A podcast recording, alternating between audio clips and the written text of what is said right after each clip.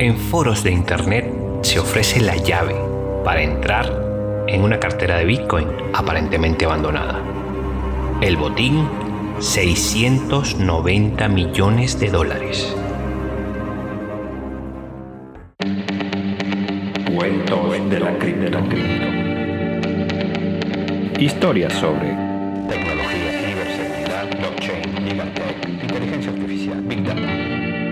para no dormir o para despegar. Te doy la bienvenida a un nuevo episodio de Cuentos de la Cripto. Te habla Santos Gutiérrez desde el ciberespacio. Obtener algo, encontrar un tesoro, el sueño de, de mucha gente. Y en Internet existe un tesoro que cualquier hacker le encantaría expoliar. Según un estudio publicado por Vice.com, el 9 de septiembre de 2020, durante al menos un año los hackers han intentado penetrar en una cartera de Bitcoin con nada menos que 69.370 Bitcoins. Eso equivale a unos 690 millones de dólares o 589 millones de euros. La cartera de Bitcoin se ha ofrecido en foros y mercados clandestinos con la esperanza de descifrar la clave privada y obtener el control de las monedas digitales, pero hasta ahora no ha habido suerte. Robar las carteras de Bitcoin de las víctimas de todo el mundo es un objetivo que a cualquier ciberdelincuente le encanta.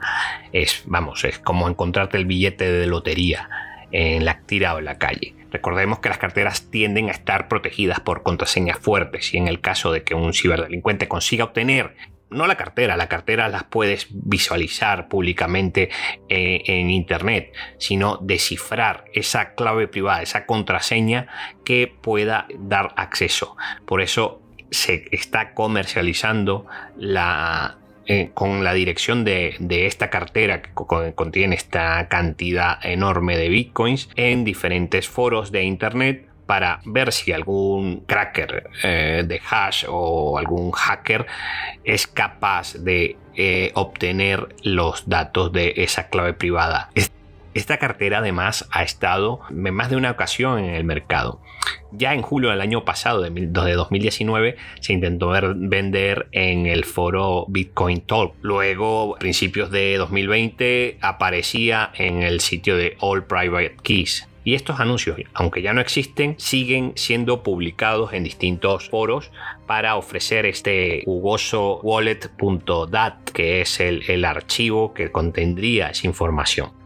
Pero ojo, que este archivo que supuestamente contiene la llave para esta cartera, pues puede ser que no sea real, puede ser fácilmente falsificado. Recordemos que estos archivos contienen pares de claves públicas y claves privadas cifradas de las direcciones que controla. Pero la clave pública puede editarse y se puede colocar en su lugar la de una dirección de Bitcoin de alto valor, como podría ser este el caso. ¿Esto qué significa? Que, bueno, este archivo que contendría el santo grial de el acceso para esta cuenta de, de Bitcoin, pues podría ser falso. Y una vez que alguien pague por ello, se encontraría que los datos no le funcionan porque sencillamente su contenido no puede visualizarse porque está encriptado y tiene una encriptación bastante potente. Desde que existe el Bitcoin, aproximadamente desde enero del 2009, eh, mucha gente ha perdido, extraviado sus claves privadas, ha perdido el acceso a sus carteras y es más, muchos eh, de los early adopters de, de esta tecnología, pues vieron cómo sus monedas eran de- desaparecían porque sus discos duros o sus ordenadores en aquel momento pues ya no los conservaban, los habían vendido, los tenían presencialmente eh, extraviados, no sabían ni siquiera dónde estaban. Entonces existe un gigantesco volumen de bitcoins eh, que sencillamente parece que están abandonados y que se han convertido en un objetivo muy jugoso para hackers y, personas que a través de diversos mercados en diferentes foros como el de All Private Keys que mencionamos antes, pues pueden comprar, descargar o intentar hackear carteras de bitcoins eh, presuntamente abandonadas. Existen también grupos de Telegram en los que se van mm, filtrando eh, aparentemente claves privadas de carteras. Y bueno, es una lotería. Puede que sean legítimas, puede que no. Y como sabemos, el, eh, quien tiene eh, las llaves privadas, las claves privadas de, una wallet de Bitcoin, pues se hace completamente con el control de esas criptomonedas. Por otra parte, tenemos que recordar que perder la clave privada es como perder la llave de nuestra caja de seguridad, pero que no es la única forma en la que puede verse atacada una, una cartera de criptomoneda. Recientemente vimos también a través de la publicación de una noticia de Cointelegraph que un usuario de la cartera Electrum la Electrum Wallet, eh, sufrió un robo de 1.400 bitcoins. Estamos hablando de unas criptomonedas por un valor de más de 14 millones de dólares, sencillamente por aplicar una falsa actualización de esa wallet, lo que le dio el control a un hacker en remoto de este monedero y la consecuente pérdida de esas monedas. El hack consiste en una falsa actualización que solicita la wallet cuando el usuario desea realizar una transacción.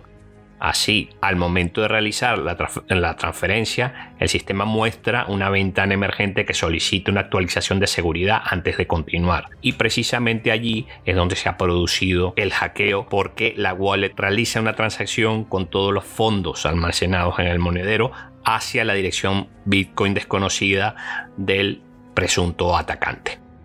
Entonces, con ello tenemos que tener muchísimo cuidado con nuestras claves privadas y con la utilización de carteras que puedan presentar algún tipo de fallo de seguridad y que nos pueda dar un verdadero disgusto.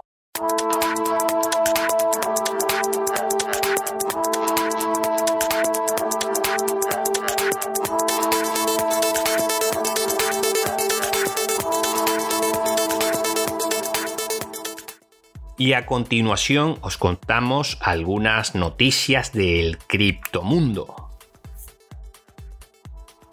Un fallo de seguridad en Google Drive permite compartir archivos infectados se ha descubierto una debilidad de seguridad en Google Drive que podría ser explotada por los atacantes de malware para distribuir archivos maliciosos disfrazados de documentos o imágenes legítimos. O sea, que nos aparece como un .doc o un .jpeg, pero que realmente contienen un archivo eh, malicioso. Esto permite a los atacantes completar ataques de phishing con un índice bastante alto de éxito. Este problema de seguridad eh, del que Google ya tiene conocimiento y esperemos que eh, esté solucionado, eh, incluso para cuando estemos dando esta noticia, radica en la funcionalidad de gestión de versiones que ofrece el propio sistema, la propia plataforma de Google Drive. Este permite al usuario subir y gestionar diferentes versiones de un archivo. Lógicamente, las versiones de administración funcionalmente deberían permitir a los usuarios de Google Drive actualizar una versión anterior de un archivo con una nueva versión que tenga la misma extensión de archivo, pero resulta que no es así. Este fallo permite que cualquiera pueda subir en el perfil del usuario una nueva versión con cualquier extensión de archivo y funciona de la siguiente manera. A través de, una, de un correo electrónico con este archivo infectado se eh, disfraza el contenido y el destinatario para que el usuario se confíe. Al ser una extensión de Google Drive de un documento que se supone que ha sido filtrado por los filtros anti-malware pues eh, la persona que lo recibe lo abre y ya activa el malware dentro de su equipo. La Agencia de Ciberseguridad e Infraestructura de Estados Unidos, CISA por sus siglas, ha publicado un nuevo informe en el que advierte a las empresas sobre un nuevo malware in the wild, que, según informa, podría ser utilizado por piratas informáticos norcoreanos para espiar a empleados clave de empresas contratistas del gobierno. Blinding Can es el apodo que tiene este troyano avanzado de acceso remoto que actúa como una puerta trasera cuando se instala en el ordenador de la víctima. Según el FBI y CISA, los hackers norcoreanos patrocinados por llamado Grupo Lázaro o conocido también como la Cobra Oculta, que es una entidad utilizada por el régimen de Pyongyang, están difundiendo este troyano para reunir inteligencia en torno a las tecnologías militares y energéticas clave. Este es una modalidad que se está observando ya desde hace unos años en la que las, los objetivos de los hackers eh, de potencias extranjeras vienen a ser ya no las propias instituciones públicas de los gobiernos, porque mm, bueno, van incrementando sus niveles de seguridad, sino sus empleados y ya están llegando a sus contratistas clave porque son la parte más vulnerable a la que atacar y estamos eh, hablando de eh, gente que maneja una información absolutamente eh, trascendente y sensible. Este malware blinding can qué daño puede causar en la infraestructura, en el equipo comprometido. Pues por una parte permite recuperar la información de todos los discos instalados, incluyendo el tipo de disco y la cantidad de espacio libre en el disco. También puede crear iniciar y terminar un nuevo proceso y su hilo conductor. Puede buscar, leer, escribir, mover y ejecutar archivos. Puede obtener y modificar las marcas de tiempos de los archivos o directorios. Cambiar el directorio actual para un proceso o archivo. Y eliminar el malware y artefactos asociados con el malware del sistema infectado. O sea, es un control prácticamente absoluto del equipo infectado y además puede borrar su rastro. Algo realmente realmente preocupante.